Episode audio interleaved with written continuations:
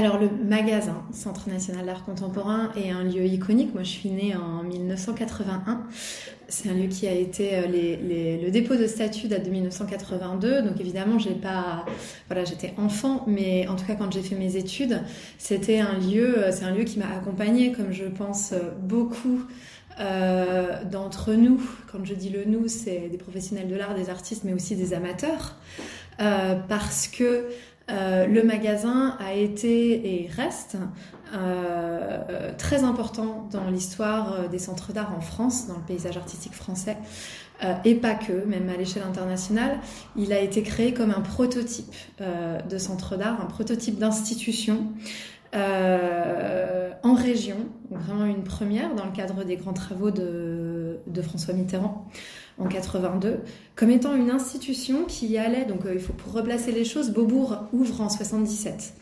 Donc le statut de Centre national d'art contemporain avait été créé pour la préfiguration de Beaubourg.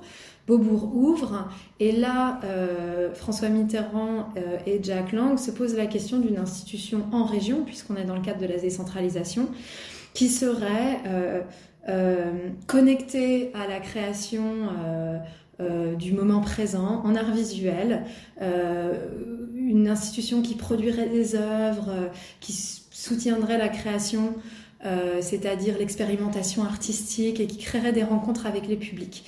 Et évidemment, Grenoble, qui est une ville qui porte en elle un imaginaire d'innovation, tant politique que d'ailleurs d'un point de vue d'image, de technologie et d'urbanisme d'ailleurs, euh, apparaît, euh, j'imagine, hein, euh, comme, comme une évidence. Donc ce qui m'a séduit dans le défi, bah, déjà d'être au rendez-vous d'une volonté de réouverture pour une institution qui est absolument fondamentale et iconique. Euh, ensuite, un défi qui était totalement cohérent avec mon parcours de directrice de centre d'art contemporain depuis euh, euh, plus de 18 ans, donc très engagée, tant dans une pratique de soutien auprès des artistes et des publics, mais aussi professionnelle, puisque je suis membre du bureau du conseil d'administration de DCA, Association française de développement des centres d'art contemporain. C'était naturel. Alors, vous dites réinsuffler du désir. Comment est-ce que vous, voilà, vous comptez le faire? Quelles, voilà, quelles sont les, étapes pour réinsuffler du désir dans ce lieu? Ça a été immédiat, d'abord puisque euh, euh, ma candidature à la direction du magasin Centre national d'art contemporain vient forcément d'un endroit de désir pour cet établissement.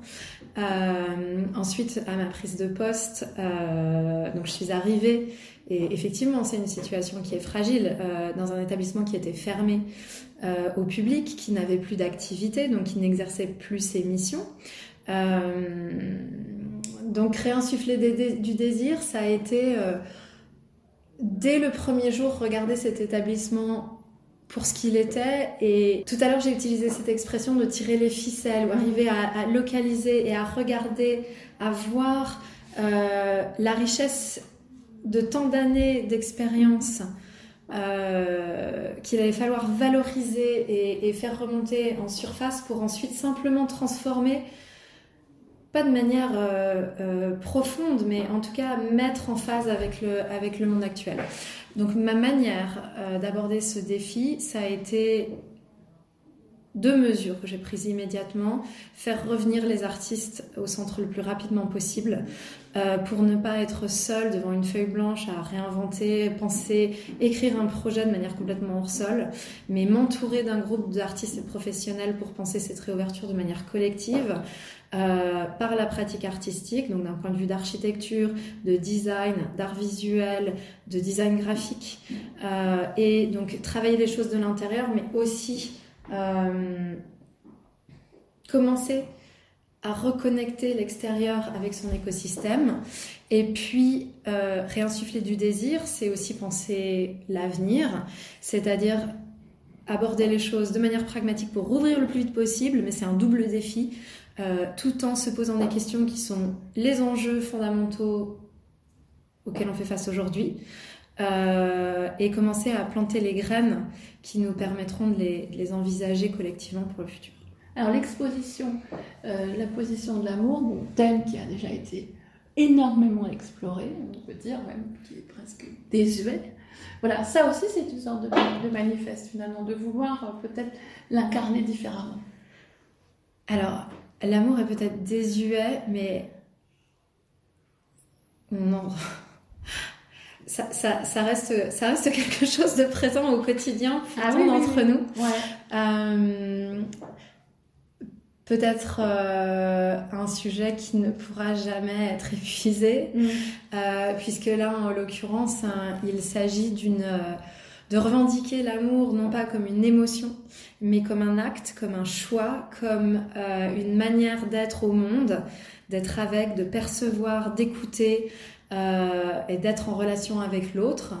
Euh, et là, il s'agit euh, sur cette exposition de rassembler 11 artistes, dont un duo, des pratiques très très différentes, des personnes qui vivent à Vancouver, à Berlin, à Amsterdam, d'âges différents, donc avec des situations différentes, mais pour qui l'art, la pratique artistique au quotidien, ancrée dans une vie en connexion avec le monde, euh, dans, leur pratique, l'art apparaît comme une, manière de, survivre, de survivre et d'être au monde face à ces hostilités. Et alors justement, ça, ça fait aussi la continuité avec Marseille, hein, qui est une ville-monde en soi, où finalement tout est à réinventer en permanence. Est-ce que vous avez aussi voulu emporter une partie de ces rencontres, de ces jalons Vous allez peut-être faire des ponts entre les, deux Oui. Euh, J'ai été directrice de Triangle Astéride, centre euh, d'art contemporain d'intérêt national pendant près de dix ans. Euh, Triangle Astéride, c'est un projet qui est très singulier, qui est l'occurrence française d'un réseau international d'initiatives d'artistes et de centres d'art qui est présent dans plus de 40 pays de l'hémisphère sud.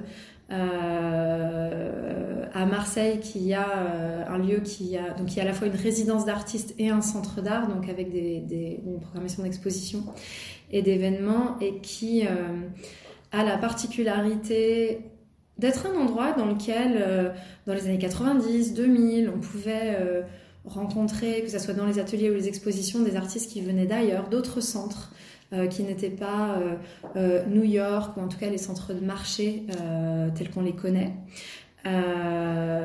Triangle Astéride, pour faire court, c'est une initiative qui a des chiffres de parité parfaits en 28 ans d'existence, donc bientôt 30, et qui porte en son sein l'idée d'un monde de l'art qui est pluriel, euh, qui n'est pas eurocentré.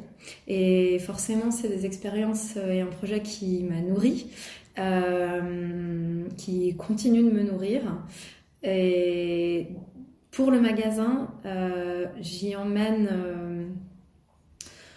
la certitude de la valeur de la présence physique des artistes sur un territoire, l'importance des résidences d'artistes, euh, l'importance de voilà la, valeur de la présence des artistes euh, au sein d'une institution sur un territoire. Et d'ailleurs, c'est comme ça que j'ai- agi. Hein. Euh, Dès mon arrivée, j'ai j'ai rassemblé un groupe d'artistes autour de moi pour m'aider à penser cette réouverture de manière collective par l'expérimentation, par la production, par, euh, par la pratique artistique. Alors il y a un projet qui vous tient à cœur, le Festival des gestes et de la recherche.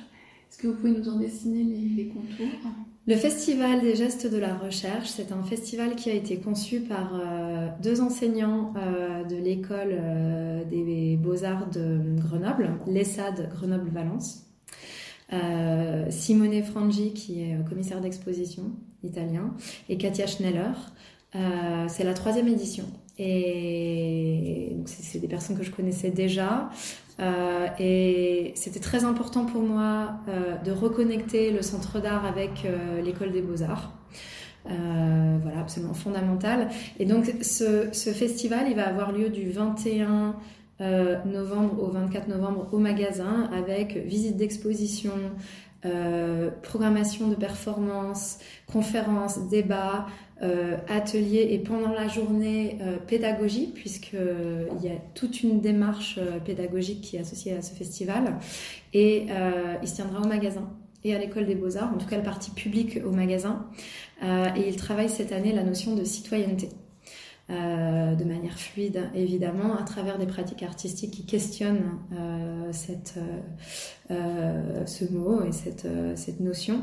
Et donc, ce festival, il est important pour moi parce que, au-delà d'un moment de réouverture de lieu qui va être une célébration, euh, la réouverture d'espaces d'exposition, j'envisage vraiment le centre d'art comme un lieu d'engagement, comme un lieu où les œuvres d'art elles peuvent être discutées, un lieu qui est vraiment en contact avec la société et ses enjeux actuels.